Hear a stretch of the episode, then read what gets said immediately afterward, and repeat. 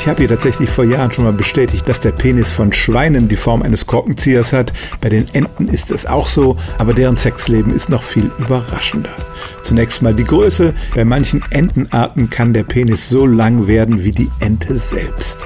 Und dann ist er tatsächlich korkenförmig gedreht. Schaut man sich dann das Gegenstück an, die Entenvagina, dann hat die auch so einen korkenzieherförmigen Gang, aber der windet sich interessanterweise genau andersrum.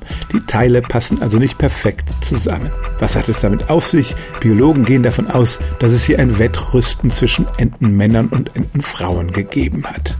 Entensex ist nämlich nicht unbedingt einvernehmlich. Die Erpel stürzen sich gern überfallartig auf die Weibchen, dann fahren sie in Sekundenbruchteilen diesen langen Penis aus, kommen zum Höhepunkt und die Sache ist fertig.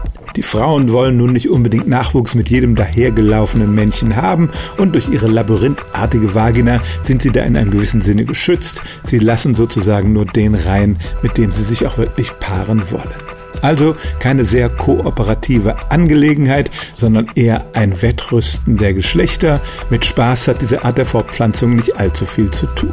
Und es stimmt tatsächlich, während die meisten männlichen Vögel überhaupt keinen Penis besitzen, ist der des Erpels besonders lang und hat die Form eines Korkenziehers.